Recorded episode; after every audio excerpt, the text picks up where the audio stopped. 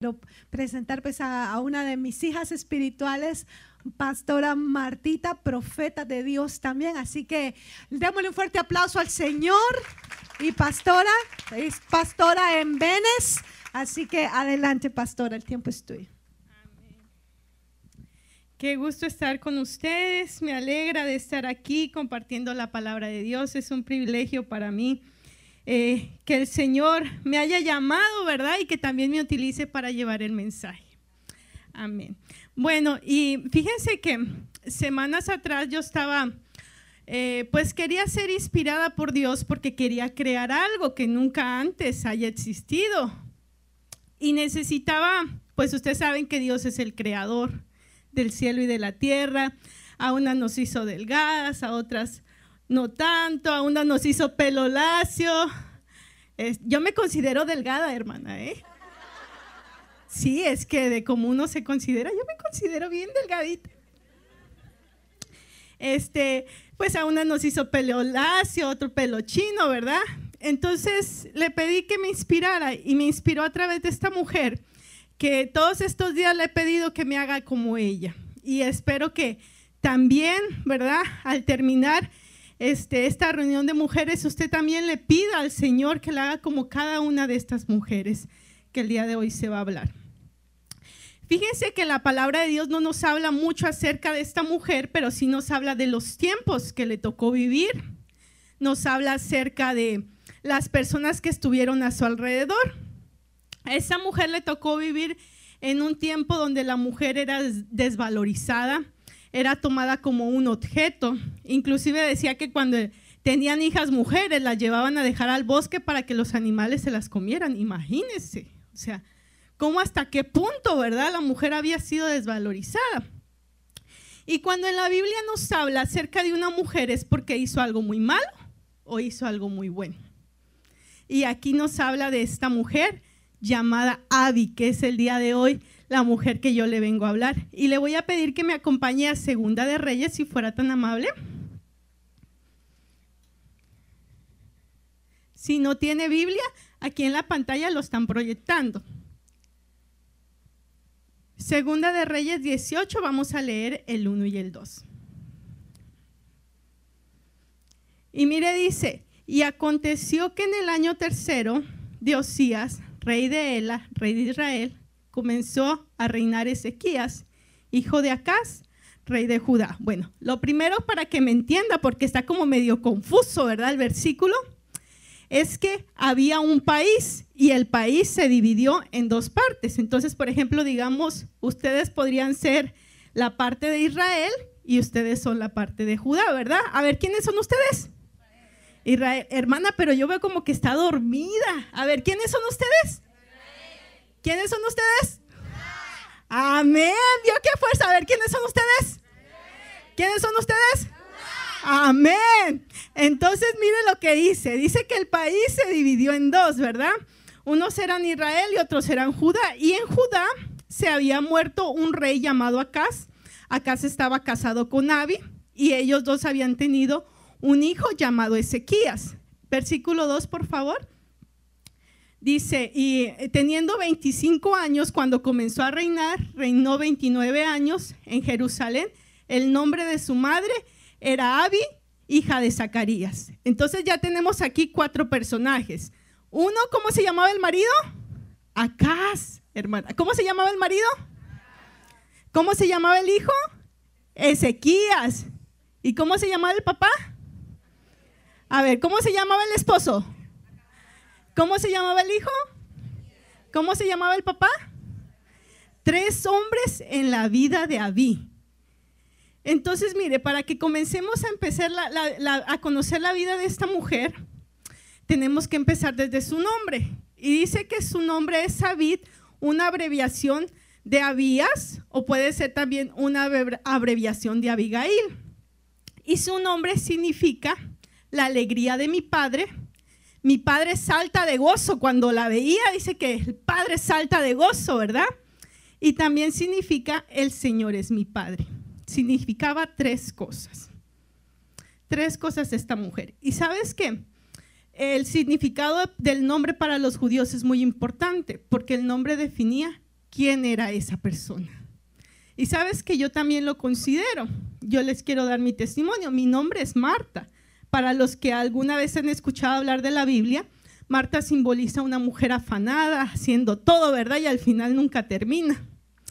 Y yo peleo mucho con eso. Yo le he pedido al Señor que me cambie el nombre. Cámbiame el nombre porque yo ya no quiero ser así, corriendo de un lado para otro. Y esta mujer, su, es su nombre, ese significado que tenía, la iba a definir quién ella era. Entonces, lo primero que nosotros tenemos que entender para poder cambiar nuestros tiempos y permitir que Dios cambie nuestras temporadas es saber quién tú eres para Dios. Dile a la persona que tienes a la par, es necesario que sepas quién tú eres para Dios.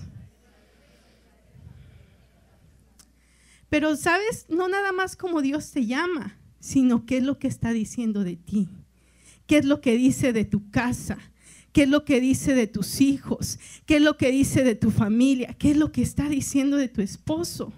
Si eres jovencita, ¿qué es de lo que está diciendo de tu futuro más adelante? ¿Con quién te vas a casar? ¿Con quién te vas a comprometer? ¿Qué es lo que te está diciendo de tu ministerio? Las que quieren servir al Señor. ¿Qué es lo que Dios está diciendo de ti? ¿Sabes que todos pasamos por tiempos de desiertos? Todos pasamos tiempos desiertos, tiempos donde sembramos semilla y no vemos fruto. Y sentimos que el calor de la prueba como que nos está deshaciendo y sentimos que ya no podemos más. Y estamos darnos, a, punto de darnos por vencidas. Y hay tiempos también, tiempos de fructificación, donde todo está bien, todo va bien. Pero ¿sabes qué es en el tiempo del desierto y de la prueba donde define quién tú y yo somos? Mira, esta mujer dice que primeramente no habla de su madre, solo habla de su padre. Entonces lo primero es que no se sabe si tenía mamá o no, pero es cómo es el hogar cuando falta alguien, eh, ya sea papá o mamá. Hay un desbalance, ¿verdad que sí? Ahora, que el papá estuviera en la casa no es sinónimo de que ella se sienta protegida, amada, entendida, eh, que pudiera contar con él, que necesita un consejo y voy, papi, mira, me siento así. ¿Verdad que no? Eso no es sinónimo de eso. Pudo haber tenido problemas familiares, los papás no querían ni, conocer ni escuchar de Dios. El papá dice que era profeta, pues ahí podemos saber que por lo menos sí, sí sabía un poco del Señor. Pero para esos tiempos los profetas andaban mal, realmente delante de Dios. Entonces imagínate crecer con ese desbalance de la falta de mamá en el hogar, no tener con quién contar esas cosas íntimas que nosotros como mujeres a veces queremos abrirnos, ¿verdad? Cosas tan, tan, como, tan íntimas como nuestro periodo, como cuando nos sentimos mal, como cuando queremos hablar de un chico que nos gusta o de las cosas que pasan en el matrimonio y no tener con quién abrirse. O sea, es algo bien, bien difícil. Segundo, nos habla acerca de que nos habla acerca de que ah, el esposo no era un buen esposo. En Segunda de Reyes 16.3 eh, nos habla acerca de que el esposo hacía pasar a los hijos por el fuego. Eso es sinónimo. Yo pensaba como que hacían algo como de hechicería o algo, ¿verdad? Que le pasaban fuego por el cuerpo. No, me puse a estudiarlo y eran hoyos que hacían en la tierra con, echaban leños y hacían un fuego y ahí aventaban los niños para ofrecerlos en sacrificio. ¿Te puedes imaginar a tu marido dando en sacrificio a tus hijos? Ella sabía lo que era vivir con un marido de corazón de piedra. Ella sabía los problemas maritales. Ella entendía todo eso. Pero sabes que en medio de esa situación que ella estaba viviendo, ella decidió cambiar sus tiempos y comenzar a sembrar en tierra buena. La Biblia nos habla que tenía un hijo y en este hijo ella plantó la semilla, ¿verdad? De fe de la palabra de Dios. Durante 25 años estuvo sembrando en el hijo. El padre murió, el Señor nunca se convirtió al Señor. ¿Te pudieras imaginar orar por tu esposo 25 años y que nunca se convierta al Señor? qué dureza, ¿verdad? O sea, pero ella creyó en su, eh, ella siguió sembrando, no le importó, sembrando la buena semilla. Y para que tengas una idea un poquito de lo que ella sembró, te voy a pedir por favor que me acompañes a Segunda de Reyes, si fueras tan amable, 18, 3, 5 y 7.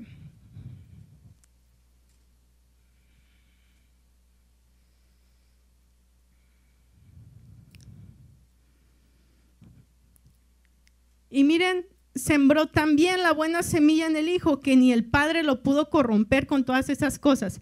El padre era infiel, borracho y todo lo que usted le quiera añadir, ¿verdad? Porque era un mal hombre y nunca se quiso convertir al Señor. Tres profetas le hablaron y tenía tanta dureza de corazón. Pero mire lo que dice.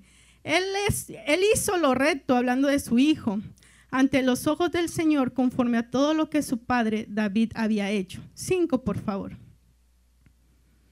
Dice, confió en el Señor Dios de Israel. Después de él no hubo, no hubo ninguno como él entre todos los reyes de Judá, ni entre los que fueron antes de él. Versículo 7. Dice, porque se apegó al Señor y no se apartó de él, sino que guardó los mandamientos que el Señor había ordenado a Moisés. ¿Sabes que esta mujer sabía que era lo que Dios decía de ella? Y aún en las dificultades, ella perseveraba. Y aún en el calor de la prueba, ella perseveraba. Y no porque el marido hacía las cosas malas, ella se dejaba corromper. No, ella decía, yo sé lo que Dios está diciendo de mí. Y no puedo dejar que el pecado me corrompa. No lo puedo dejar. Mi, mi, esposo puede estar haciendo lo que le dé su regalada gana, pero yo voy a buscar al Señor con todo mi corazón. Tenía tantas cosas que hacer como reina, pero dedicó un tiempo para su nueva generación, para instruir bien a su hijo. Y aún el calor de la prueba, las circunstancias, ¿usted cree que el esposo no se levantaba en contra de ella, diciéndole por qué buscaba tanto al Señor? Claro, pero siguió perseverando porque entendía lo que Dios estaba hablando para ella y para su generación. Y no nada más para su generación, para un país entero. Si el día de hoy tú puedes escuchar lo que Dios dice de tu casa y cuando llega el tiempo de ministración tú dices, Dios, dime qué tú estás diciendo de mí, qué dices de mis tiempos, qué es lo que tengo que hacer. Y el Señor te trae esa impartición, ¿sabes qué? Vas a cambiar tus tiempos porque no importa lo que venga. Tú sabes hacia dónde vas y no te desvías porque tienes la mirada puesta en el Señor y Él guía tus pasos. La palabra de Dios en Gálatas nos dice que sigamos sembrando porque a su tiempo cosecharemos. Algunos vamos a recibir eh, fruto pronto y en otros vamos a cosechar por años. Pero sigue perseverando en lo que el Señor está hablando de ti. ¿Cuál nombre Él te ha puesto?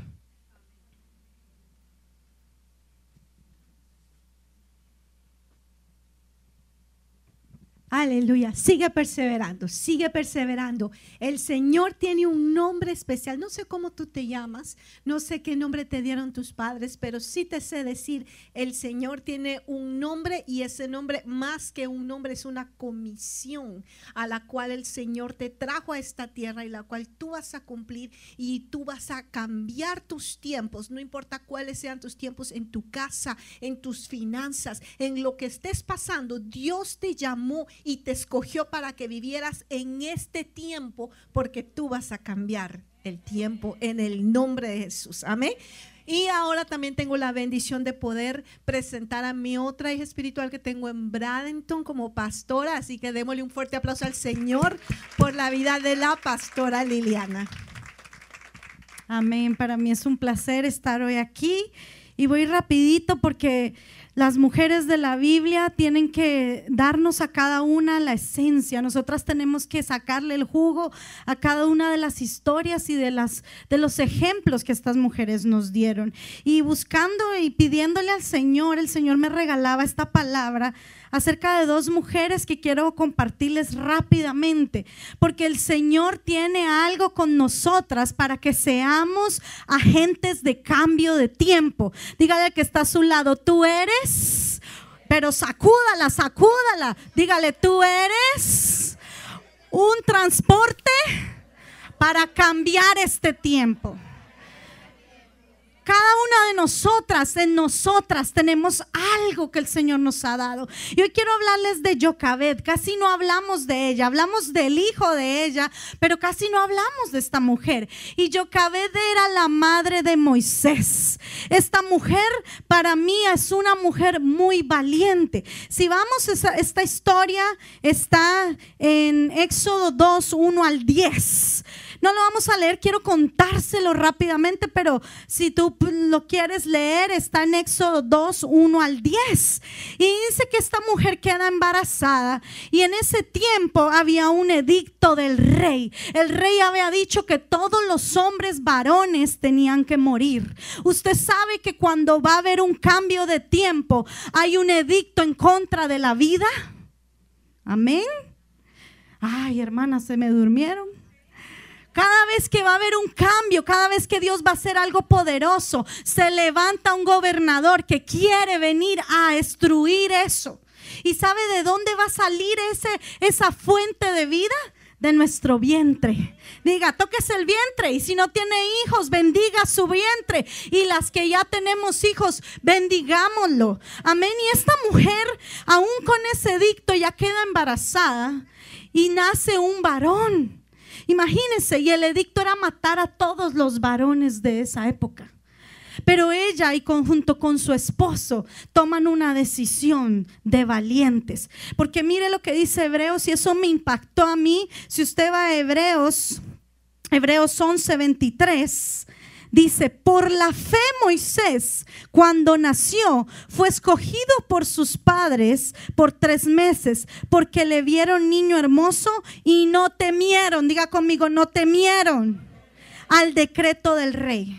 Hoy la palabra profética empezó con esto, que todo espíritu de temor se va a ir de este lugar. Ay, no, yo no la oigo. Todo espíritu de temor se va a ir de este lugar. Porque tú necesitas salir de ese espíritu para que puedas cambiar el tiempo a través de lo que Dios te ha dado. Mire, esa mujer y su esposo no tuvieron miedo al decreto. En este día, en este tiempo, se necesitan mujeres que no tengan miedo a los decretos que el enemigo está diciendo para sus familias, para sus hijos, para sus matrimonios, para todo lo que ellas tienen. Tal vez el decreto que el diablo ha puesto es te vas a divorciar. Tal vez el decreto que el diablo ha puesto es que tus hijos están en un vicio, que tu esposo no va a venir a la iglesia. Tal vez el decreto es que vas a vivir en depresión. Tal vez el decreto es un cáncer. Tal vez el decreto ha sido una enfermedad por años. Pues hoy te tengo buenas noticias, que si agarras como Jocabed y dejas el temor a un lado, el Señor va a quitar, aunque hayan dado ese decreto, el Señor va a hacer algo contigo y con los de tu casa. La nombre de Jocabed significa Mire, me encanta el nombre de Jocabed. Dice, el nombre de Jocabed dice, madre de, de, Moisés se llama Jehová es gloria. Cuando usted deja el temor a un lado, va a ver la gloria de Dios. Porque si usted tiene temor, no va a haber gloria. Si usted sigue viviendo en temor, usted va a seguir viendo su desastre, sus problemas. Cada vez va a ver, ay, hoy hasta el perro me orinó. Y va a pensar que todo está en contra de usted. Pero ¿sabe qué? Cuando usted le vence al temor, usted empieza a ver la gloria de Dios. Usted empieza a ver cómo Dios la sana, cómo Dios, y no solamente de algo físico, porque muchas aquí estamos súper bien en, en lo físico, pero nuestra alma está mal. Mire, Jocabed hizo algo. Acuérdese que tuvo que hacer una canasta. Ella viene y dice, ¿qué hacemos con el bebé? Y Dios le dice, vaya y ponlo en el Nilo, que era el río donde estaba en esa época, donde ellos estaban ubicados en Egipto, y déjalo que se vaya. Dígame una cosa, sinceramente, usted como mamá pondría a su bebé de tres meses en una canasta, aquí por siesta, aquí, así para que el mar se lo lleve. Yo no creo. Yo creo que lo tiro y me voy en una barquita al lado viendo para dónde va. ¿Sabe qué tenía esa mujer además que venció el temor? Tenía fe. ¿Cuántas de nosotras no dejamos que nuestros hijos se vayan porque queremos cuidarlos y cuidarlos y cuidarlos? Yo sé que como mamá eso es un instinto, pero ¿sabe algo? Cuando tus hijos se van, se tienen que ir en ese Nilo. Y tú tienes que empezar a creer que Dios va con ellos. Cuando tu esposo se va, déjalo ir en el Nilo. Porque el Señor, allí en el Nilo, Él se va a tener que encontrar con Dios. Tú necesitas empezar a creer. No trates de hacer que tu familia no pase por el Nilo. Más bien, equipa esa canasta para que resista el Nilo y llegue al lugar donde tiene que llegar. Esta canasta tenía tres elementos y me impactó esos tres elementos. Son bien sencillos. Esta canasta estaba hecha de juncos, de brea y de resina. Usted sabe que eso fue los mismos elementos que Dios le dio a Noé para hacer el arca. Y esta mujer no tenía muchos recursos. Acuérdese que ellos eran los esclavos. Ellos no tenían. Ella no se fue a buscar, a ver, hagámosle una canastita de oro para que los tiburones no lo vayan a morder. Bueno, no habían tiburones, ¿verdad? Los cocodrilos o las pirañas. Yo no sé qué había ahí. Pero lo que ella tenía eso Dios lo usó para salvar a su hijo. Usted no puede estar esperando a tener el matrimonio perfecto para que haya salvación. Usted no puede estar esperando de tener la mejor vida. Lo es que todavía tengo este problema. ¿Sabes qué? Dios va a usar lo que ya tienes para darte protección a tu vida, a tu casa. El Señor usó lo que ella tenía. Pastora, yo no sé qué tengo. Te voy a decir tres cosas que tenemos, que todas tenemos. Diga conmigo oración. Todas tenemos oración. La oración es como la resina, es resistente al agua, el agua de esas pruebas. Cada vez que estás en prueba, tú tienes que meterle resina a tu canasta. Oración, cada vez que veas a tu hijo hundiéndose, tu hija hundiéndose, a orar. Cada vez que veas a tu esposo desviándose del camino, empieza a orar. ¿Sabes cuál es la otra cosa que Dios te ha dado? Su palabra ¿Cuántos leen la palabra aquí? Si tú no lees la palabra, yo te invito a que de ahora en adelante la leas. ¿Sabes por qué? Porque la palabra es como un, un cerco alrededor de ti. Cuando vienen esos ataques, tú declaras la palabra y el diablo se estrella contra esa palabra. Tú tienes que empezar a ser mujer de palabra. ¿Sabes algo? Yo cabé, tuvo fe, tuvo palabra, tuvo que creerle a Dios. En estos momentos que tú estás pasando, no sé qué te han dictaminado, pero hoy es tiempo de que le creas a Dios. Amén. Es tiempo de que te extiendas. Y los juncos, los juncos es, otro, es como una, eh, una mata, un árbol. Y mire lo que dice aquí.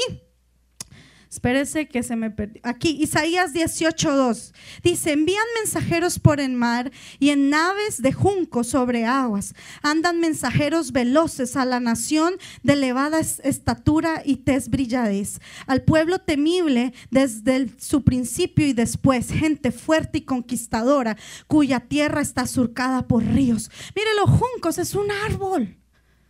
Pero en eso hacían los poderosos sus naves. ¿Sabe qué es el junco? Es como ese, ese ayuno. Es, es algo que usted, cada vez que usted ayuna, usted está fortaleciéndose en su espíritu. Cada vez que usted ayuna, usted está creando esa ah, barquita donde va a meter a su Moisés, llámelo como sea, su matrimonio, sus hijos, su, su salud, sus finanzas. Y el Nilo va a poder llegar hasta donde el Señor quiere que llegues. Amén. Pero hay algo que tienes que hacer y es hoy decirle al Señor, no quiero tener miedo. Ya no quiero ser esclava del temor. Quiero estar con la fe en ti. Amén. ¿Cuántas van a ser hoy libres del temor? Dígale a que está a su lado, hoy vas a ser libre del temor. Mire, Jocabed, termino con esto de Jocabed y paso a otra persona. Jocabed, si Jocabed no hubiera hecho eso, habían sido 400 años de esclavitud. Y a través de la vida de Moisés hubo la liberación. Si tú hoy no te levantas, hay un pueblo en esclavitud que está clamando por un Moisés. Y si tú no te levantas, van a pasar más de 400 años de esas vidas. Tus propios hijos, tus propias familias van a seguir en esclavitud. Pero si tú hoy te levantas y permites que el Señor te haga libre del temor y permites que el Señor te llene de fe, el Señor va a hacer de ti y con las herramientas que tienes una canasta para traer salvación, no solo a tu casa, sino a todos los que te rodean. Amén. Dile al que está a tu lado, si, si, si dejas el temor, vas a ver su gloria. Y les quiero hablar ahora de otra mujer, ella es Ana la profetisa. Esta mujer también me encanta. Así como la pastora Martita nos hablaba de los nombres, Jocabet significa Jehová es mi gloria y Ana significa madre. Mañana es el domingo es el día de las madres, ¿verdad? Pero esta mujer eh, fue madre. Mire, dice la Biblia en Lucas 2, 25, 38. Y la voy a leer un poquito abajo donde habla de ella. Dice, estaba también allí Ana profetisa, hija de Fenuel, de la tribu de Aser, de edad muy avanzada, pues había vivido con su marido siete años después de su virginidad y era viuda 84 años y no se apartaba del templo. Diga conmigo, no se apartaba del templo sirviendo de noche y de día con ayunos, oraciones. Está presentándose en la misma hora. Todos los días iba a la misma hora. Daba gracias a Dios, hablaba del niño a todos los que esperaban. Fíjese que Jesús nace. Y en, este, en el templo habían dos hombres, uno que se llamaba Simeón y estaba ella. Y viene María con el bebé Jesús. Y cuando Simeón lo ve, él discierne que era Jesús. Usted se imagina la profecía hecha carne. Desde el Génesis estaba hablando de esa profecía. Y estos dos personajes tenían el privilegio de tener esa profecía en sus brazos. Pero me encanta esta mujer, porque esta mujer solo duró con su esposo siete años y de ahí para adelante fue viuda. Y esto me impacta porque ella hizo un compromiso con Dios de vivir en el templo y ser madre. ¿Sabes qué pasa? No importa si eres divorciada, no importa si eres viuda, no importa si hoy tu esposo está alejado de ti, no importa si tus hijos te han dejado, no importa la situación que estés pasando. Hoy te quiero decir algo. Si tú empiezas hoy a caminar de todo corazón con Dios y tomas el venir a este lugar, es algo maravilloso porque el, que ella hizo del templo su hogar, tal vez tú dices, me siento sola porque estoy sin esposo, estoy sin esto, estoy sin lo otro. Pues el Señor hoy te trajo este templo para que lo hagas este templo tu hogar. Ella hubiera podido haber hecho muchas cosas. Ella hubiera podido haberse casado con otro hombre. Ella hubiera podido haber hecho muchas cosas. Pero ella conoció algo y es a su amado. Porque cuando conocemos a nuestro amado, ningún amor de un hombre le llega a él. Y hoy te quiero decir algo. El Señor anhela que seas como Ana. Ana cargó en sus brazos la profecía más poderosa de los tiempos. Cuando tú buscas al Señor de todo corazón y empiezas a buscar, no hagas de la iglesia ay, un, ritual. Esto debería ser tu hogar. Aquí debería ser donde te nutres, pero también donde das. Aquí debería ser donde te fortaleces, pero también donde creces. Esta mujer oraba de día y de noche y todos los días llegaba a la misma hora.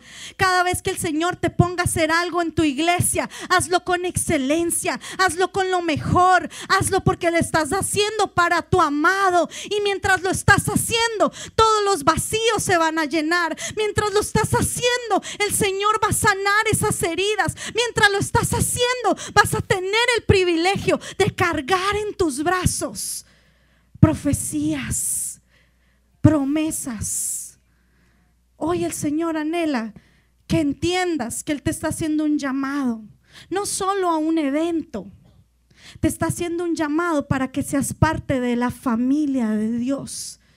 No solo para que vengas hoy, sino para que todos los días, así como esta mujer, empieces a ser llena, empieces a perseverar. Sabes, esta mujer solo fue casada siete años y el resto de su vida fue viuda. Y una mujer viuda en esa época se le llamaba, ah, era algo inútil, eh, si no estaba casada con un hombre. Tal vez tú puedes decir, es que yo me siento inútil, yo, yo creo que yo no tengo nada que dar, estoy muy anciana, estoy muy joven, estoy, eh, tengo muchos problemas, tengo este otro problema. Te voy a decir algo. Para Dios no le importa tu edad, no le importa tu nacionalidad, no le importa lo que estás viviendo.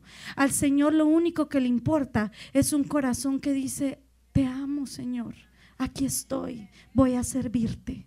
Amén. Amén.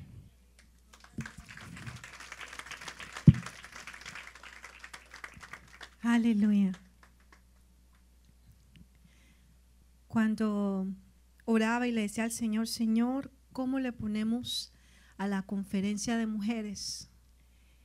Y orando, el Señor me reveló el nombre, me dijo, cambiando los tiempos, porque yo quiero que ellas entiendan que ellas no son débiles, que ellas no son víctimas, que ellas no son esclavas del temor, sino ellas son mis hijas y yo las escogí, yo las llamé y mi anhelo es llenarlas de mi Espíritu Santo y mi poder para que no haya obstáculo frente a ellas y ellas puedan cambiar el tiempo que están viviendo, sin importar la dificultad, sin importar la circunstancia, sin importar la necesidad.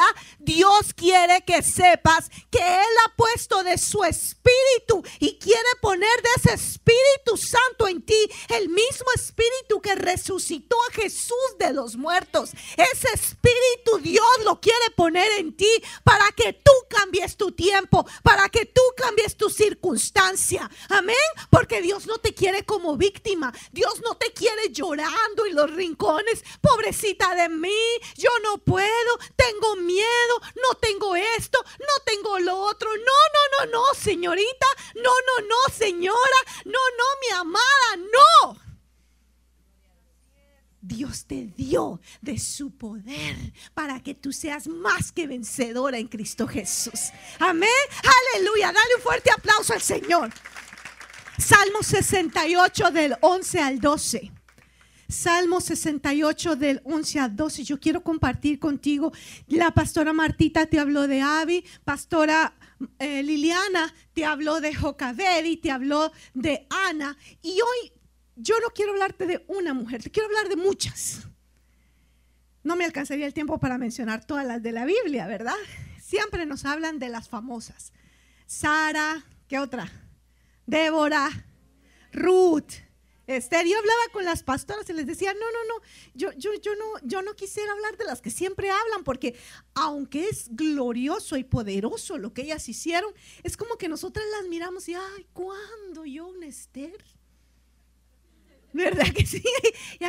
Pero sabes que lo lindo de la Biblia es que el Señor da para todos y te dice, yo te he llamado y te he escogido para este tiempo, para este momento. Mira lo que dice Salmo 68, 11 y te voy a leer la versión lenguaje sencillo. No sé si tenemos esa. No. Ok, vamos a por las Américas. Dice, el Señor da la palabra. El Señor da una palabra. Otra versión dice, el Señor da una orden. Y mira qué lindo lo que sigue diciendo. Las mujeres que anuncian las buenas nuevas son una gran multitud. Siguiente versículo, el 12 y los reyes de los ejércitos huyen.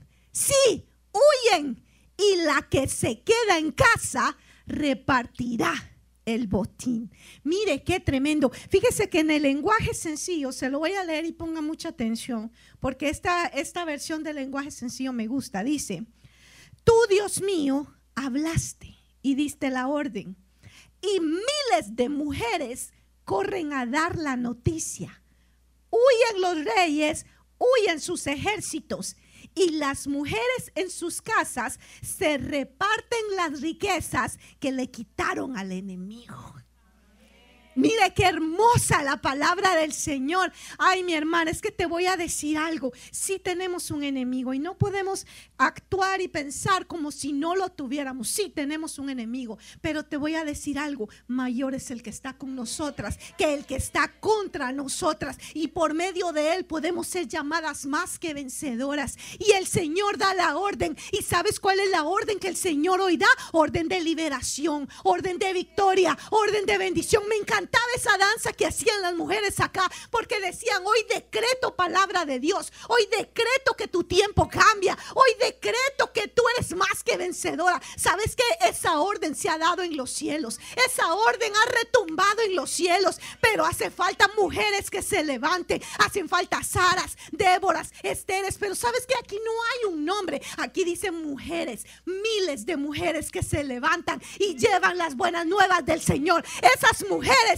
que no se conforman con sus circunstancias, que no se sientan a llorar en un rincón. Ay, me duele, ay, estoy enferma, ay, me traicionó, ay, me olvidó, ay, eso. No, hermana.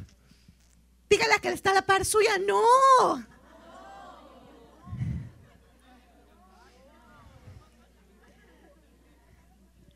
Me encanta la, una de las canciones que cantamos hoy que dice... No lloraremos, no lloraremos, no lloraremos, el león venció. ¿Sabe por qué? Porque ya se acabó el tiempo de llorar. A las mujeres siempre nos conocen por lloronas, ¿verdad que sí? Mira, le voy a decir algo. Nosotros somos las emociones, los sentimientos y nosotros nosotros manifestamos algo tan glorioso de Dios. Porque nosotras somos como esa firma que un artista pone al final de su cuadro. Usted ha visto cuando un, artista pone un, cuadro, lo pinta, lo decora y hace un trabajo precioso, pero al final él siempre pone como su, su nombre, su sello. Sabes que nosotros fuimos la última de la creación de Dios, pero no por lo último dejamos de ser importantes, porque nosotros somos como ese sello de Dios en la creación que dijo, yo hice esto. Nosotros somos eso para Dios. Somos tan importantes. Entonces, cuando, cuando las mujeres a veces nos confunden y nos dicen, ay, son, son, son pobrecitas, son el sexo débil, son las que se tienen que aguantar tanto, son esto, son lo otro. Y a veces queremos, de, queremos demostrar, no, no somos eso, pero nos vamos al otro extremo. Y es como que siempre andamos peleando con nuestra identidad de quién soy yo.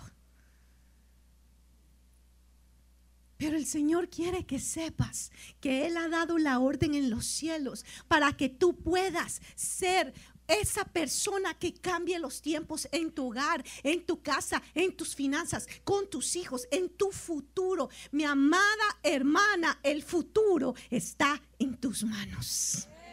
Si tienes al Señor contigo, porque Él es el futuro. Amén. ¿Vas conmigo? ¿Lo, entiendes? Y sabes qué es lo que me gusta de este, de este, de este verso. Dice en, la, en, la, versión lenguaje sencillo, dice, las mujeres que están en casa se reparten las riquezas que le quitaron al enemigo. ¿Sabes qué? Basta ya de llorar por lo que el enemigo te quitó. Basta ya por lo que el enemigo, ay, es que el diablo ya, entiende, está vencido. Y no lo venciste tú. Es que yo no lo puedo vencer. No, tú no lo tienes que vencer. Ya Jesús lo venció en la cruz del Calvario. Tú lo único que tienes que hacer es aferrarte de las palabras de Dios, buscar al Señor con todo tu corazón, rendir tu vida a Él y perseverar. Dice la Biblia, resistir al diablo, resiste, aguanta, sé fuerte y valiente. Y sabes que Él va a terminar huyendo porque Él sabe que Él ya está vencido. Y dice la Biblia que en la casa están las mujeres repartiéndose el botín que le arrebataron al enemigo. ¿Qué te quitó el, enemigo? ¿Qué te quitó tu salud? ¿Qué te, ¿Qué te quitó el enemigo? ¿En dónde se está queriendo meter el enemigo? ¿En tu hogar? ¿En tu matrimonio? ¿En tus finanzas? ¿En tu futuro? No importa si eres casada, soltera, viuda, divorciada. Lo importante es que eres una mujer y una mujer de Dios. Porque si tú tienes a Dios contigo, mujer, lo tienes todo. Y si tú no tienes a Dios, perdóname, puedas tener todo lo que quieras, pero no vas a tener nada.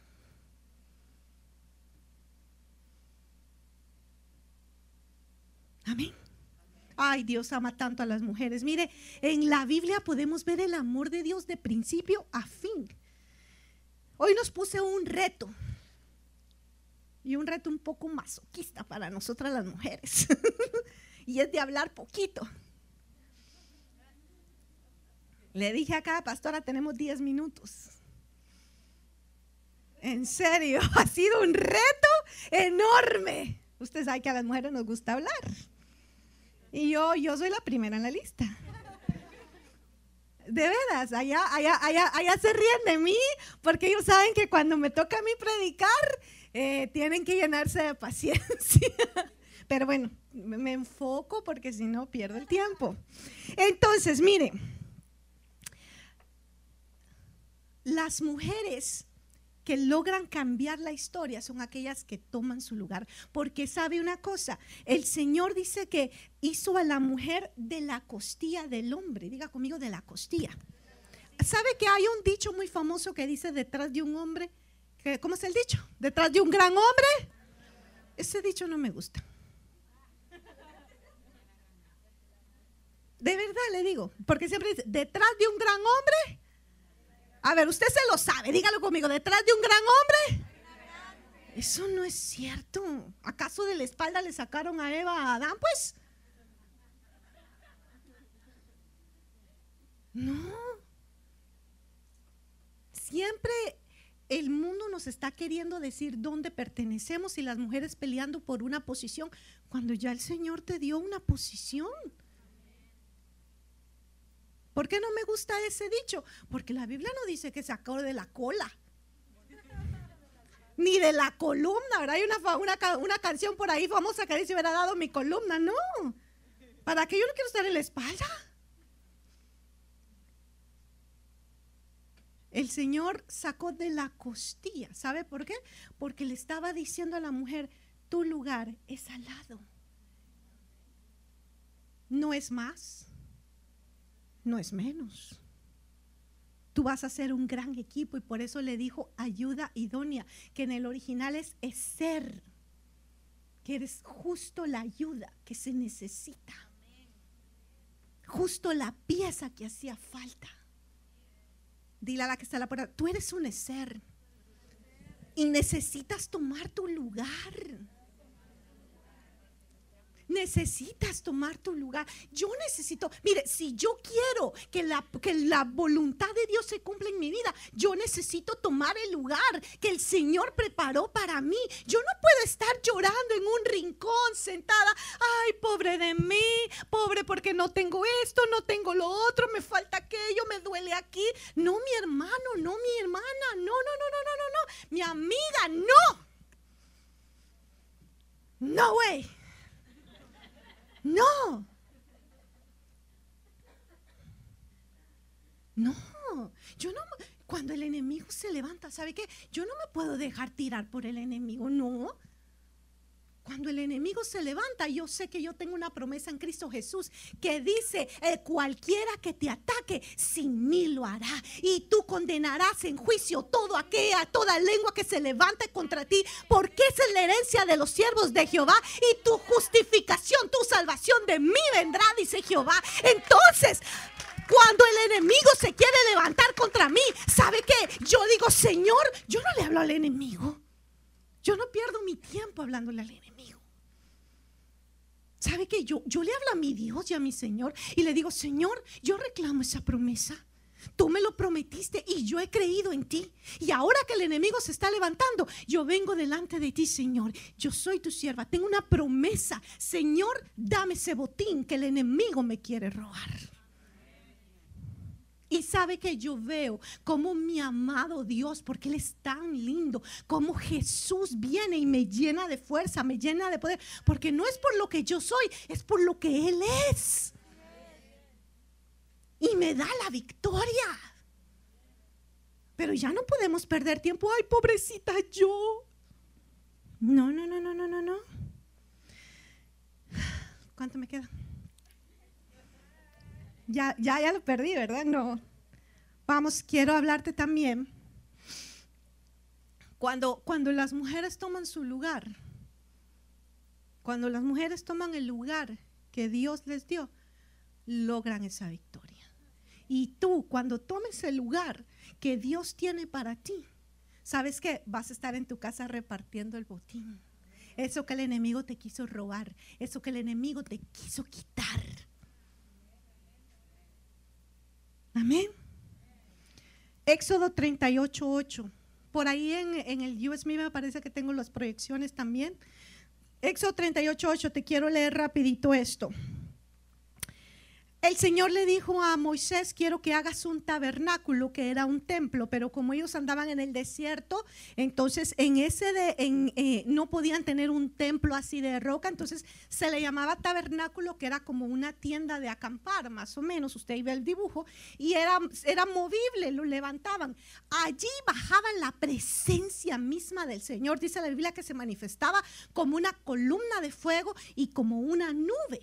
Y entonces... Em, en, allí encontraban varias cosas importantes. Primero estaba, si usted ve lo que está sacando como fuego, ahí estaba el altar de los sacrificios. Ahí la gente, el pueblo de Dios llevaba los sacrificios que le iban a entregar al Señor por el pecado y por varias cosas que el Señor les pedía los sacrificios. Ahí en ese fuego, ese fuego descendía del cielo y consumía. Pero si usted ve atrás de eso, de ese holocausto, va a ver como una, ah, como una especie de contenedor redondito. Y arriba yo le puse una foto de un sacerdote que está ahí en esa, en esa, se le llamaba lavatorio y o se le llamaba también la pila de bronce.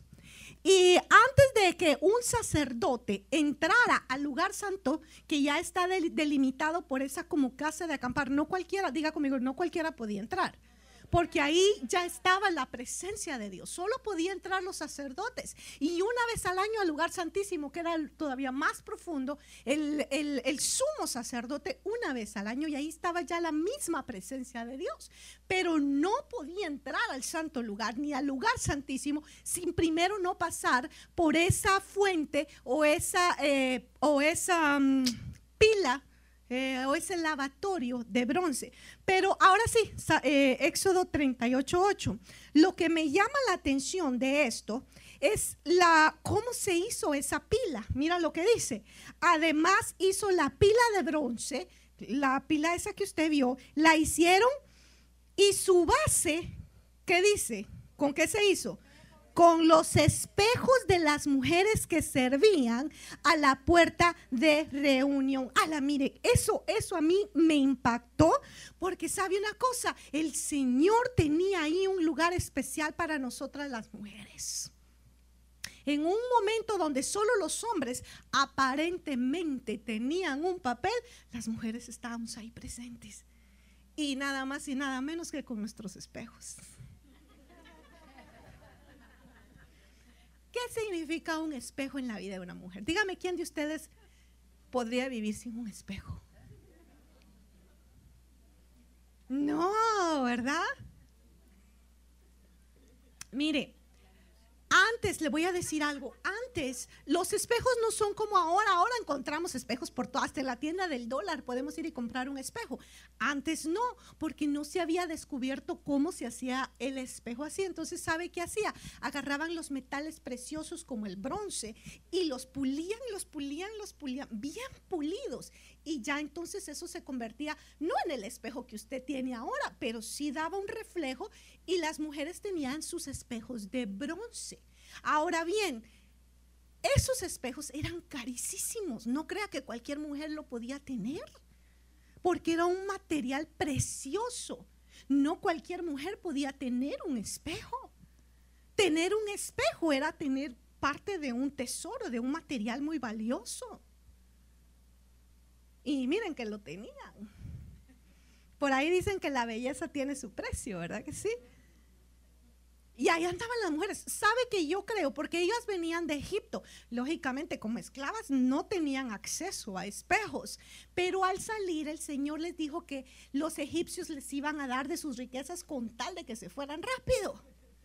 Y si es cierto, les di, entre las riquezas que les dieron, les dieron espejos. Y las mujeres felices, ¿verdad? Con sus espejos, que se convirtieron en, en el tesoro personal de ellos. Ahora, ¿qué, ¿qué ejemplifica un espejo? Un espejo ejemplifica o representa esa belleza física, pero que a la larga es temporal, porque hoy nos vemos todas bien bonitas acá, bien peinaditas, bien maquilladitas, pero ¿cómo nos iremos a ver mañana recién levantadas? No nos hemos visto al espejo, ¿verdad? Sin ver, porque una vez nos vemos al espejo, ay Dios mío, empieza uno, ¿verdad? Eh, el espejo representa esa hermosura, pero una hermosura vana, una hermosura pasajera. Y sabe una cosa, esas mujeres eh, encontraron y, esos, esos, esos eh, espejos egipcios lo que representa es todo Egipto representa el mundo o la vida de pecado. Entonces, esos espejos egipcios representan toda la manera vana que el mundo te hace creer cómo tú tienes que ser, cómo tú tienes que verte, cómo tú tienes que actuar, cómo tú tienes que lucir. Y sabes qué? Es horrible. Porque a las mujeres se nos pone estándares y estándares y estándares para poder eh, ocupar el lugar. No sé si tenemos el video ahí listo. Te quiero enseñar un, un video de dos minutitos. De dos minutitos, pastoras me perdonan. Voy a tomarme un poquito más de tiempo. Oyeron, perdonen. Quiero enseñarte un video para enseñarte cómo hoy en día el mundo nos ha enseñado a las mujeres a ser vanas. Ahora sí, ponga atención. Si me puedes apagar ahí la luz, mami. ¿Listas? Ahí estamos. Tremendo, ¿verdad? Mire que cuando, cuando yo vi eso, yo dije, eso se lo voy a enseñar a mi hijo. A mi hijo se lo enseño y le digo, mi hijo, por eso el corazón es tan importante. Y que su primera cita, cuando le llegue el tiempo, invítale a una piscina. Con bastante cloro, yo. Mire, mi hermana, eh, de verdad es tremendo lo que el mundo te hace querer aparentar a las mujeres, porque están nos están empujando a la vanidad para que podamos tomar el lugar. Porque Satanás sabe cuál es el verdadero lugar que el Señor tiene para nosotras. Entonces nos quiere empujar a las cosas vanas, a las que no valen la pena. Nos quiere que nos preocupemos por cosas que realmente no debemos preocuparnos que nos, que nos enfoquemos en la plata. Tenemos que tener plata, tenemos que, tener la imagen, tenemos, tengo que verme delgada, tengo que verme bonita, tengo que verme esto. Eh, mis hijos, mis hijos tienen que estudiar acá, tienen que vestir esto, tienen que tener lo otro. Eh, mi casa, las marcas que uso, tiene que ser Coach, tiene que ser Chanel, tiene que ser yo no sé qué.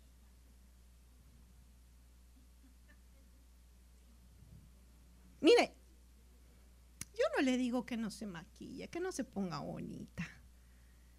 Hágalo, pero le voy a decir algo.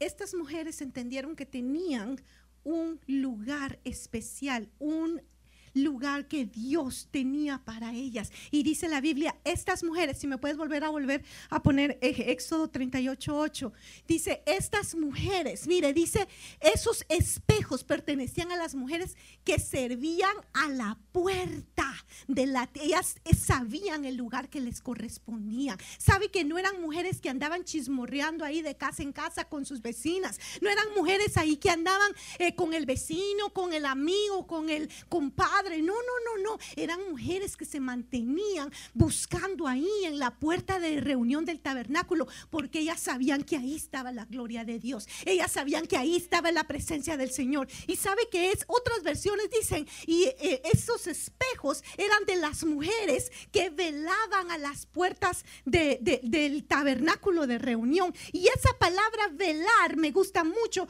porque es la palabra tzabá. Eh, lo tengo ahí en la proyección y me gustaría que, que tú lo pudieras ver. Esa palabra tzabá eh, tiene unos significados poderosísimos y hoy quiero que tú te vuelvas una mujer tzabá. Esa palabra tzabá significa ejercer, guerra, llevar, pelear, registro, servir, velar.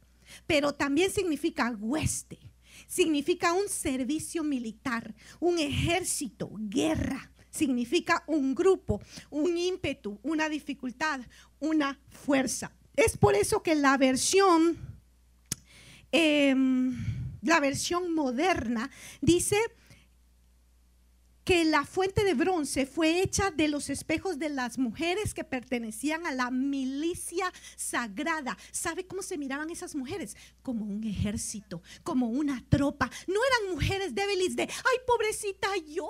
No, eran mujeres fuertes, mujeres esforzadas, que tenían esposo, claro, que tenían hijos, claro, que tenían responsabilidades, claro que sí. Y todas ellas las cumplían, pero su prioridad estaba en servirle a Dios. Su prioridad estaba en Dios. Y es por eso que todas esas cosas vanas que la vida te ofrece, relaciones, vicios, cualquier cosa que el mundo te pueda ofrecer, ¿sabes que Ellas agarraron esas cosas vanas y las fueron a rendir delante de Dios. Y dijeron, esto es para ti, Señor. Esto lo rindo delante de ti. Eso es lo que significaba los espejos. Esa vanidad, esa, esa, esa pérdida de tiempo. Porque mis hermanas, cuando nosotras no nos enfocamos en lo que Dios tiene y en la posición, donde Dios te quiere tener. Perdemos mucho tiempo y nuestros hijos están creciendo y nuestro matrimonio necesita y nosotras mismas necesitamos. Pero como estamos enfocadas en cosas vanas, se nos va el tiempo y perdemos el tiempo.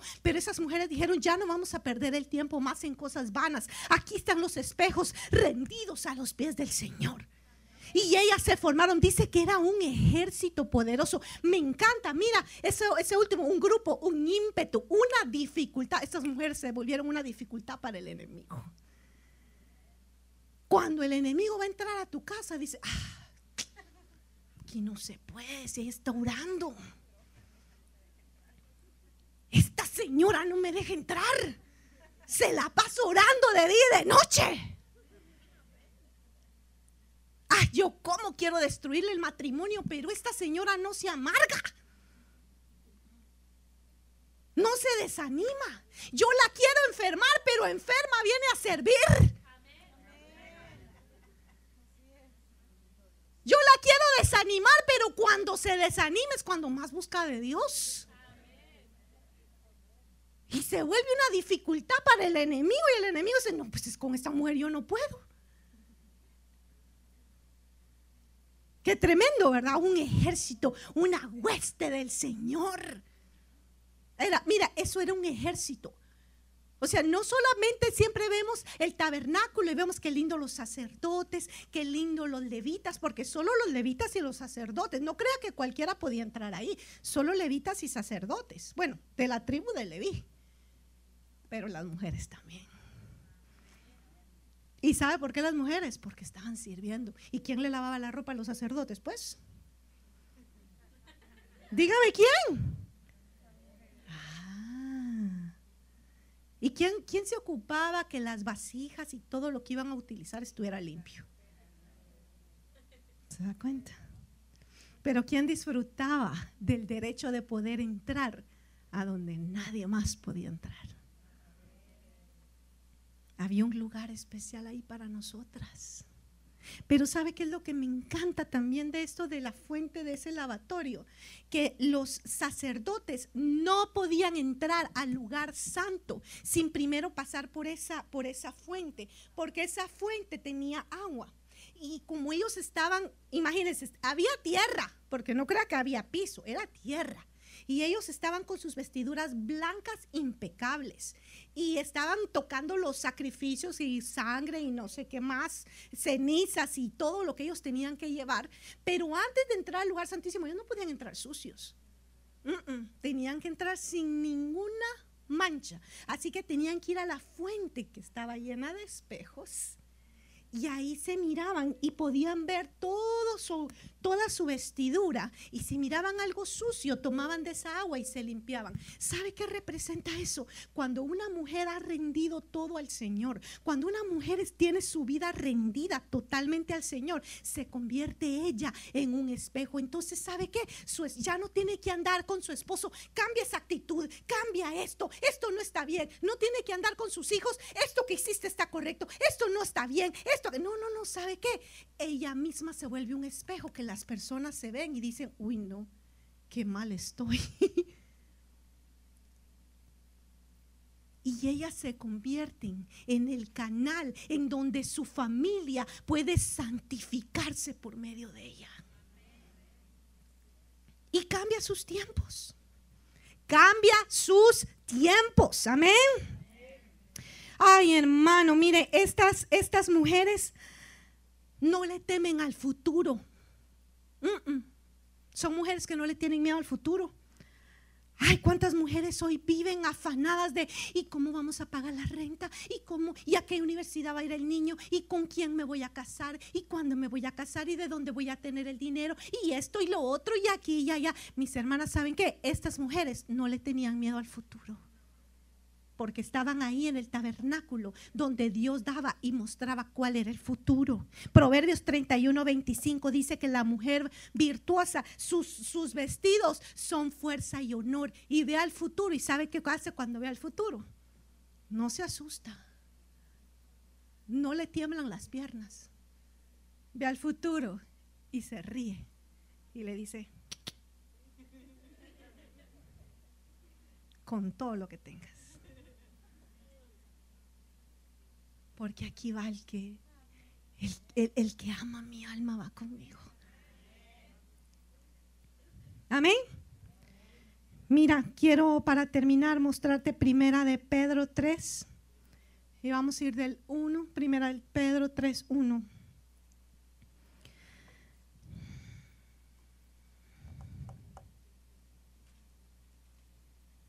Mujeres que logran cambiar el futuro. Primera de Pedro 3.1 dice, Asimismo vosotras mujeres, estad sujetas a vuestros maridos. Ay, pastora, ¿por qué me está leyendo esto? Ay, no, pastora, no me lea eso. Mira, le voy a decir algo. Es que usted tiene que conocer cuál es su lugar. Eso no lo hace menos a usted, porque le voy a decir algo un secreto. No se lo voy a decir a nadie. Pero el apóstol Pablo ya lo dijo ahí en la Biblia. Que cuando el hombre va a orar, la Biblia le dice, eh, eh, eh, cuidado. Porque si has hecho llorar a tu esposa, tus oraciones van a ser estorbadas.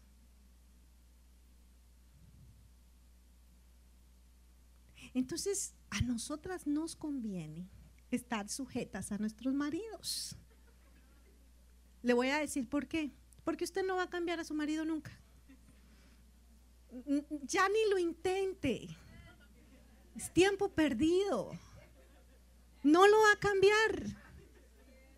El único que lo puede cambiar es el Señor. Entonces a usted, ¿sabe qué? A usted le conviene estar sujeta, claro, en obediencia primero a Dios, porque si Él le dice, sujétate a mí y nos emborrachamos, ¿no? usted no va a decir, ay, no me tengo que sujetar. No, no, no, no. No, no, no, no, ¿verdad? Tampoco.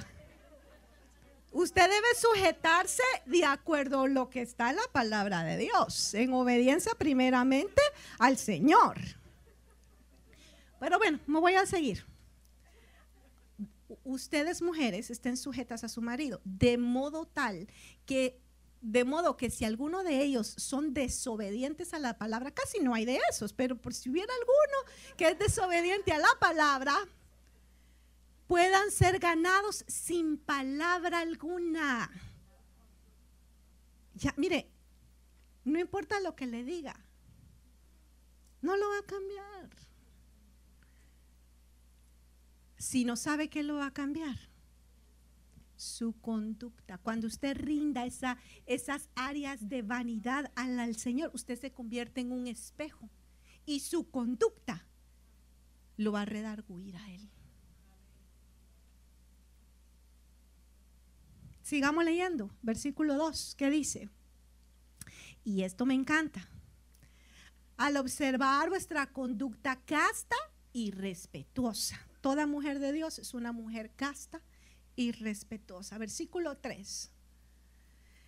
Esto me encanta. Y que vuestro adorno no sea externo peinados ostentosos, joyas de oro y vestidos lujosos. Ahora, de este versículo se han agarrado muchos para humillar a la mujer y decir, uy, no, qué pecadora esa que anda con los labios pintados y con, y con, con cadenas de oro y con maquillaje y con... No, no, no, no, no, no. Yo quiero que usted entienda lo que la palabra de Dios está diciendo aquí. Dice que el adorno, diga conmigo, el adorno o lo valioso en ellas. No debe ser el reloj que usa o el maquillaje que tiene o el vestido que tiene. No, eso no debe ser lo más valioso que hay en ti. Qué triste que lo más valioso que tengas sea una cadena de oro. Qué triste. Por eso dice la Biblia, que ese no sea tu adorno, que eso no sea lo más bonito que tienes. Eso no quiere decir que no lo puedas usar o que el Señor te dice, no te maquilles, no te pintes. No, no, no, no, no, no, no, no. Eso no lo está diciendo ahí. Dice que su adorno no sea ese, que lo más valioso que tenga no sea ese. Versículo 4.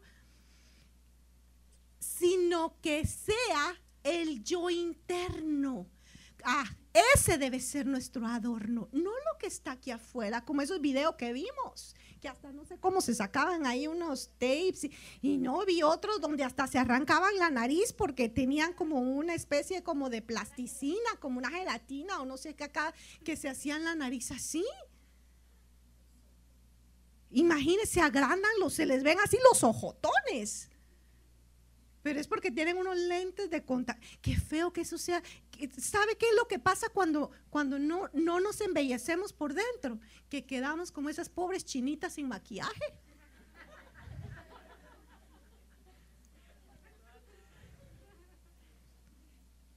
Que cuando la gente nos ve dice, oye, está lo único bonito es el vestido. Que cuando hablamos la gente dice, uy, lo único bonito de esto es el perfume.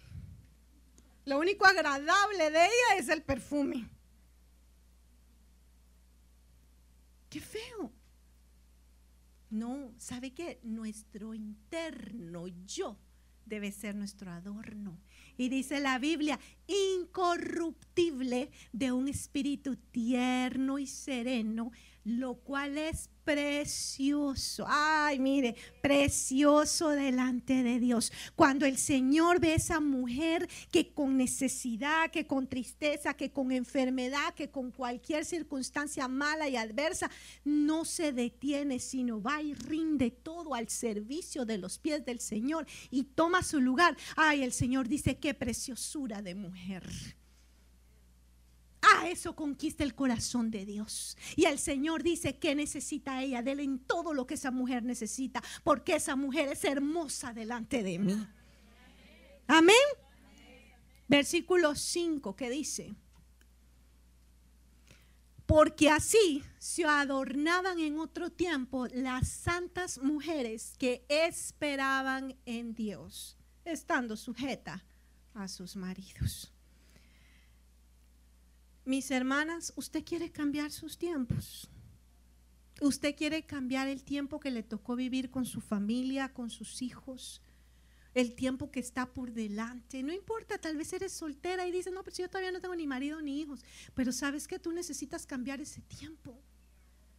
No para que ya tengas marido o hijos, no, no, no, necesitas cambiar el tiempo para que cuando te toque vivir esa experiencia, no fracases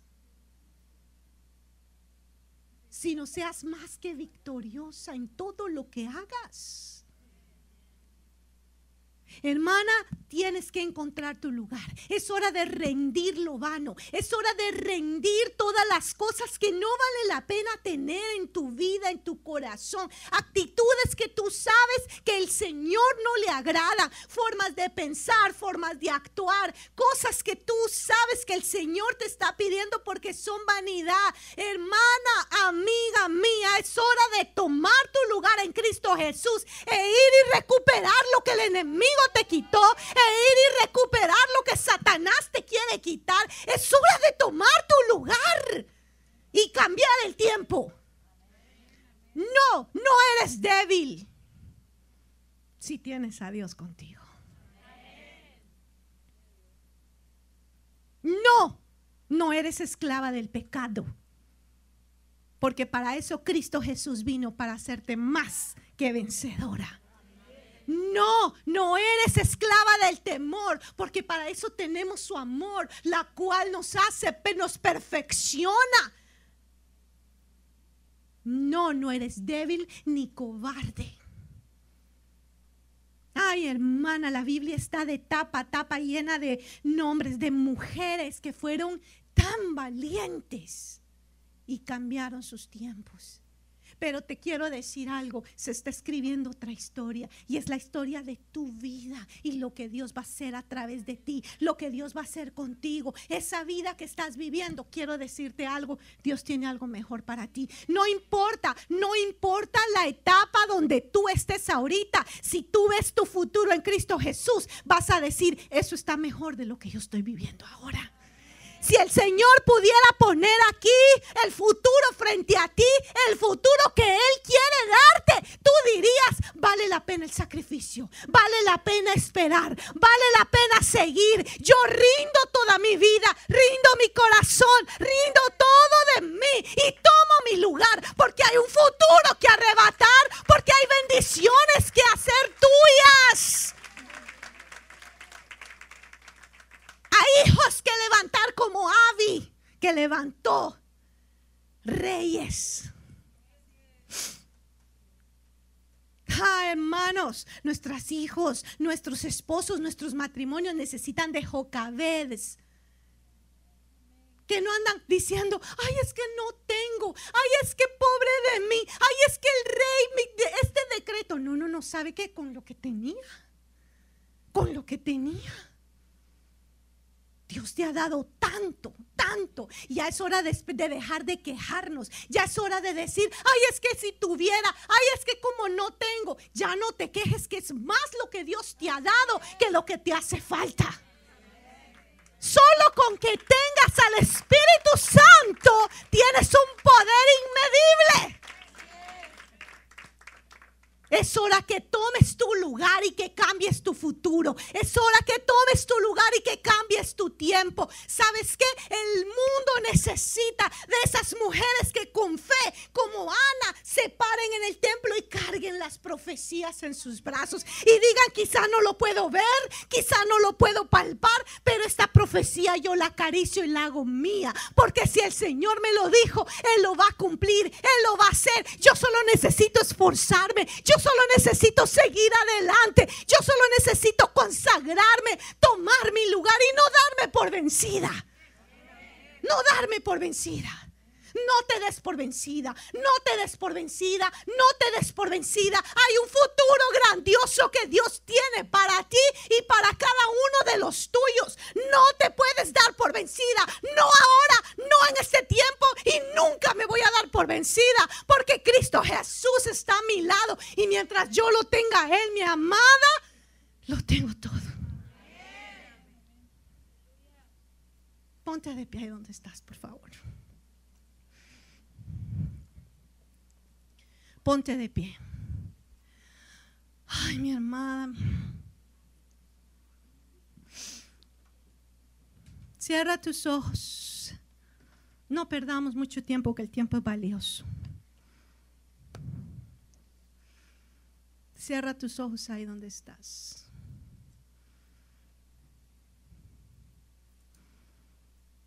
Y piensa en lo que el enemigo te ha venido a querer quitar donde el enemigo te está estorbando. Piensa en el tiempo en el cual estás viviendo, tus circunstancias, tu casa, tus hijos, tu hogar, tus finanzas. Yo no sé tu futuro. Piensa en lo que estás viviendo. Y quiero que entiendas que Dios quiere que cambies eso. Que Él te ha dado todo lo que tú necesitas. Muchas de ustedes oran y dicen, Señor, cámbiame la circunstancia, cámbiame la circunstancia. Pero el Señor te dice, tú la debes cambiar. Esfuérzate y sé valiente. Si yo te he dado todas las herramientas que necesitas.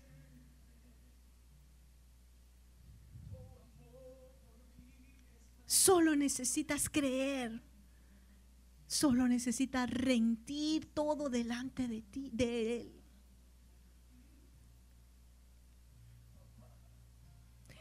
Y hoy quisiera hacer una invitación. Quizás la primera invitación de esta noche para todas esas mujeres que aún no han rendido su corazón al Señor. Quizás solo has oído de Él o quizás sí crees en Él, pero no estás viviendo una vida como Él espera que tú la vivas y tú lo sabes. Tal vez estás alejada de Dios. O quizás nunca le has entregado tu corazón a Jesús. Yo no te estoy hablando de una religión, te estoy hablando de una relación. Y si tú quieres hoy entregarle tu vida al Señor Jesús, yo te voy a pedir que levantes tu mano. Si probablemente nunca habías recibido al Señor Jesús, una vez más, no te estoy hablando de religión, te estoy hablando de una relación. Te repito, si lo tienes a Él, lo tienes todo. Si hoy quieres recibir al Señor Jesús o acercarte, quizás ya lo habías recibido anteriormente, pero te alejaste, hoy es momento de regresar. Si ese es tu caso, levanta tu mano, por favor. Si tú quieres recibir hoy al Señor Jesús o si tú quieres acercarte a Él, levanta tu mano. Queremos orar por ti. Levanta tu mano. Gracias. Así bien en alto tu mano. Si tú sabes que habías estado viviendo alejada,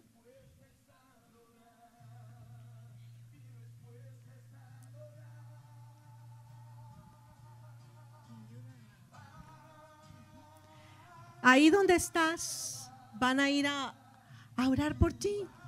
Donde tú estás. Porque hoy es momento de acercarte. Hoy es momento de acercarte. El Señor no quiere que estés lejos. Él quiere que estés cerca de Él. Si hoy quieres acercarte, Voy a dar un minutito más. Se trata de decirle, Señor Jesús, yo te doy mi vida. Y hoy me acerco a ti. Si ese es tu caso, levanta tu mano. Amén. Vamos a orar. Ora conmigo esta oración. Señor Jesús yo hoy quiero acercarme a ti. He andado lejos de ti, haciendo mi voluntad, pero ya no quiero vivir así. Quiero vivir cerca de ti. Quiero experimentar tu amor en mi corazón, ser tuya. Yo hoy rindo mi vida, rindo mi corazón mi voluntad y te entrego todo, Señor. Te entrego todo. Perdona mis errores. Perdona mis fallas. Perdona mis pecados. Perdóname. Hoy me quiero acercar a ti. Hoy me acerco a ti. Y ahí donde estás, recibe ese toque del Señor En el nombre de Jesús. El Señor me muestra aquí que habían mujeres que estaban llevando una culpabilidad muy grande porque saben que estaban haciendo cosas que no le agradan al Señor. Y hay una culpabilidad en ti, algo que te señala que no te deja tranquila ni tener una relación con Dios porque el enemigo te señala una y otra vez y te dice, tú no eres digna, tú no lo mereces, no seas hipócrita. Pero te voy a decir algo, el Señor está acá esta noche para dignificarte. Porque Jesús le dijo a aquella mujer que se sentía humillada, ni yo te condeno.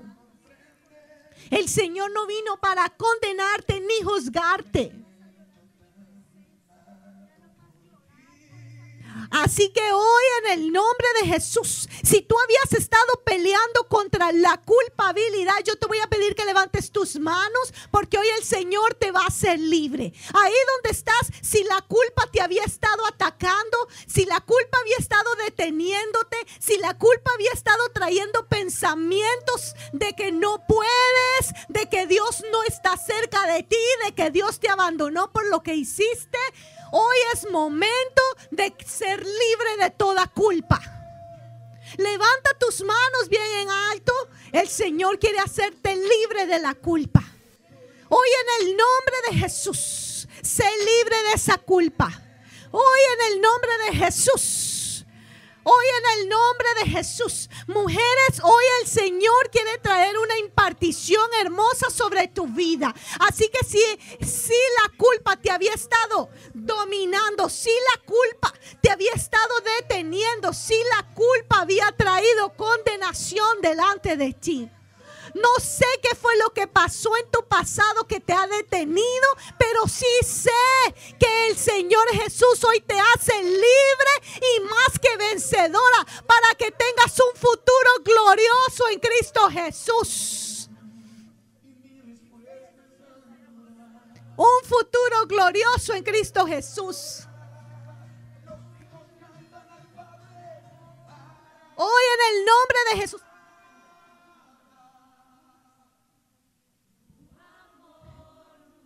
En el nombre poderoso de Cristo Jesús.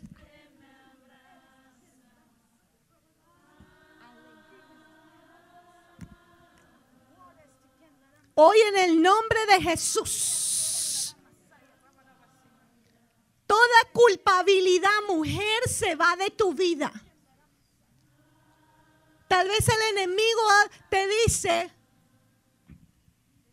Tal vez el enemigo te está diciendo, no, eso nunca va a pasar, eso nunca va a cambiar, siempre vas a ser esclava de esto o siempre las cosas van a ser así. Yo te quiero decir que hoy la voz del Señor ha sonado en todo el cielo y la orden se ha dado para tu liberación, para tu salvación. Así que hoy en el nombre de Jesús recibe esa liberación, recibe esa salvación en el nombre poderoso de Cristo. Cristo Jesús. Y toda, toda orden que el enemigo había traído para destrucción, hoy se cancela en el nombre de Jesús. Hoy se cambian tus tiempos. Hoy se cambian tus tiempos. Mujer, hoy se cambian tus tiempos.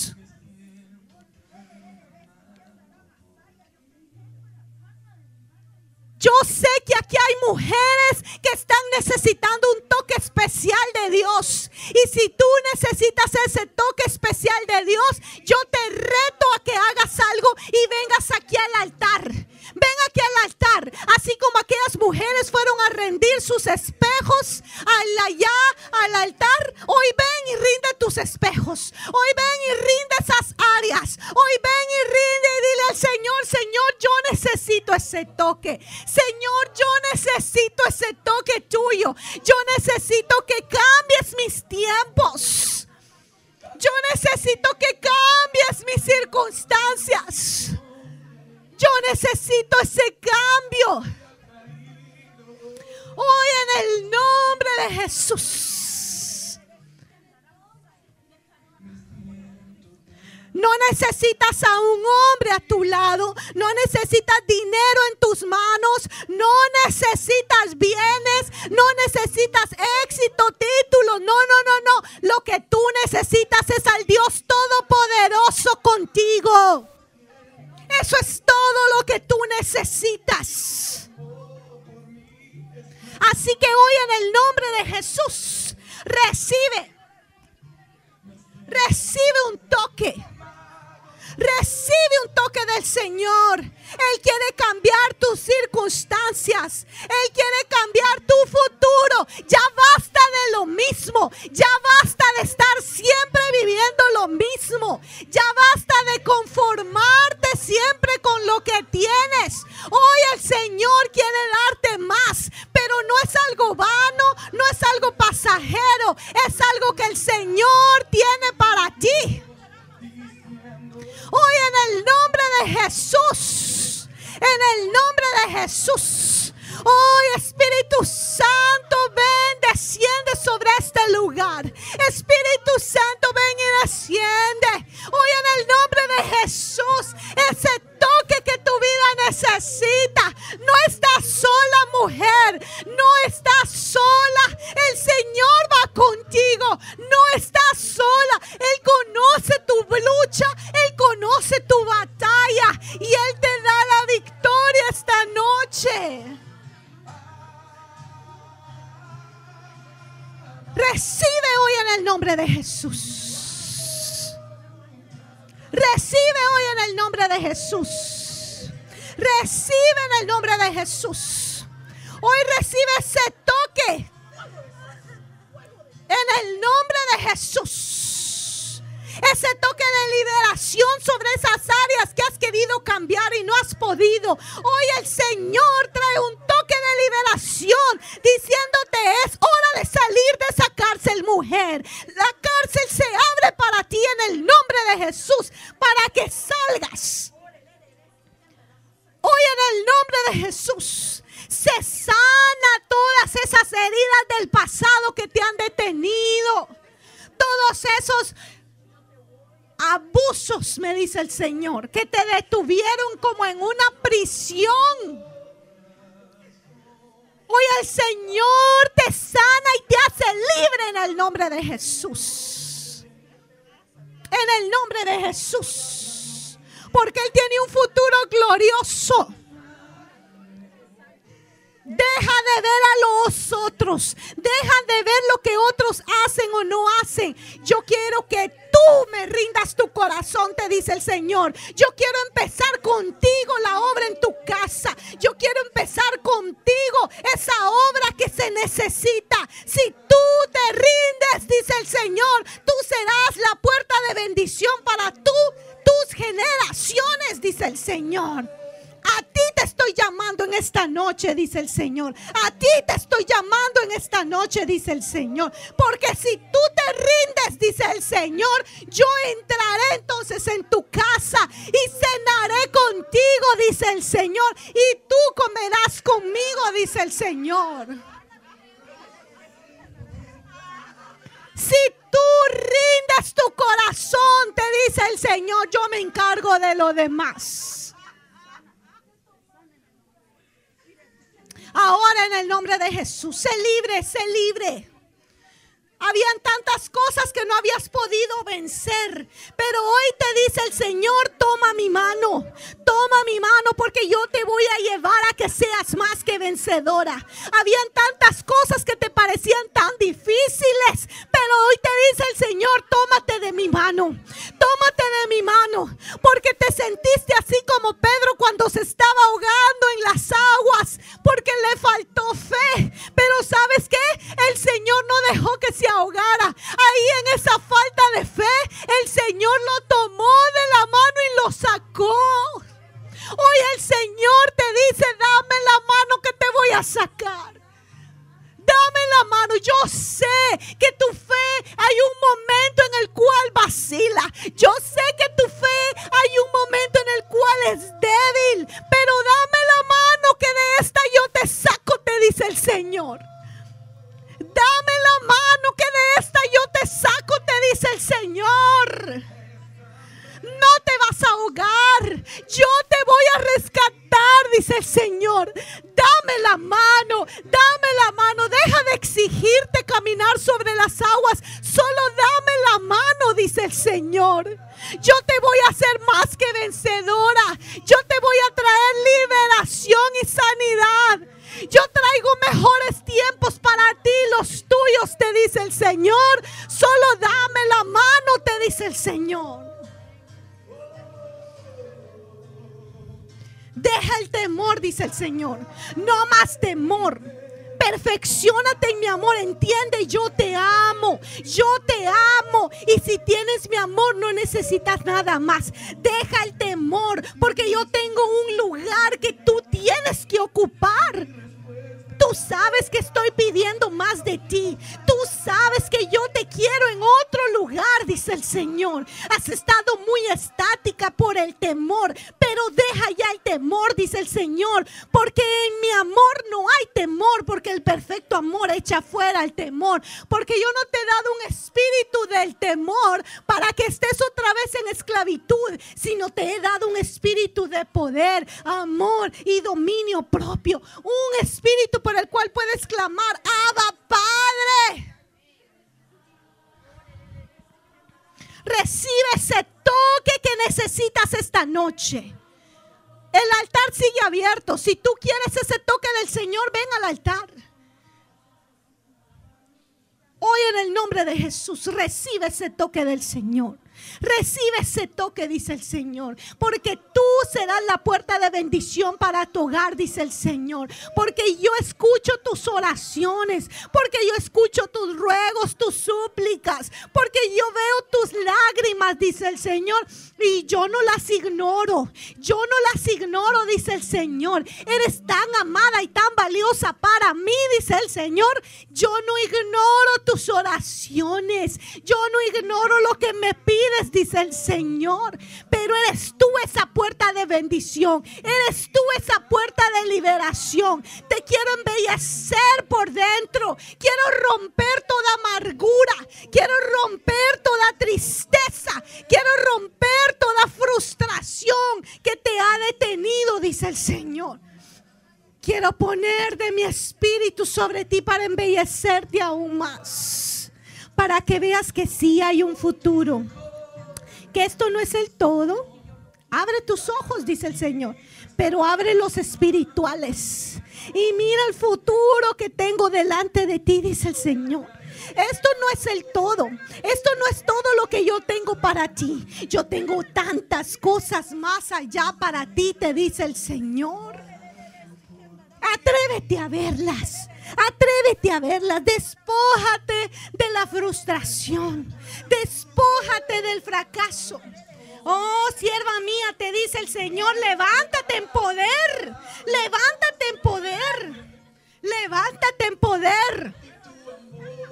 No dejes que la tristeza de otros vengan a opacar tu corazón. Porque tú serás fuente de bendición para otros y de ti beberán, dice el Señor. Hoy en el nombre de Jesús, sierva mía eres, dice el Señor. Sierva mía eres. Un ministerio tengo para ti, dice el Señor. Así que levántate y toma tu lugar en poder y autoridad. Ya no es hora de estar llorando en rincones. Ya no es hora de estar llorando en los rincones. Toma la autoridad que yo te he dado. Toma esa autoridad, dice el Señor. Tú conoces las promesas. Reclámalas pues, dice el Señor. Reclámalas ya las tuyas pues, dice el Señor. Con valentía, dice el Señor, y con fuerza. Con violencia. Porque solo los violentos son los que arrebatan el reino de los cielos. Y esta que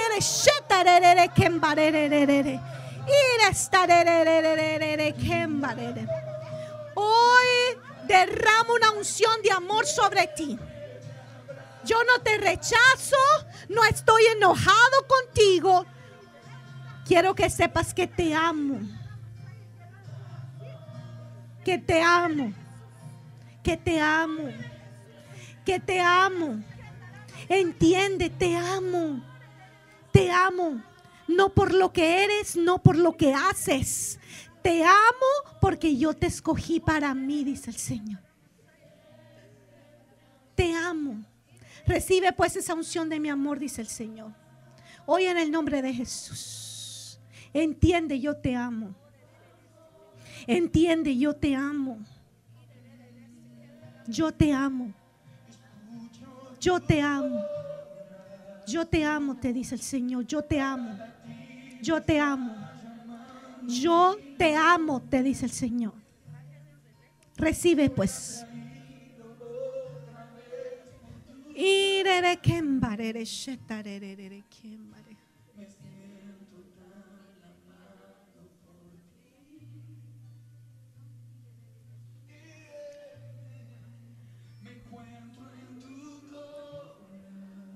Ahora en el nombre de Jesús.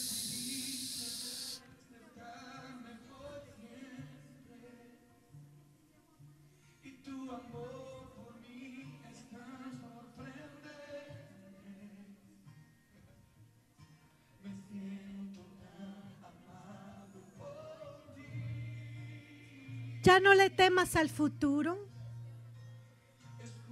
No le tengas miedo al futuro. No le tengas miedo al futuro. Yo sé por qué te tengo acá y donde te tengo, te dice el Señor. No le tengas pues miedo al futuro. No, si te tomas de mi mano, no, la destrucción no va a entrar a tu hogar.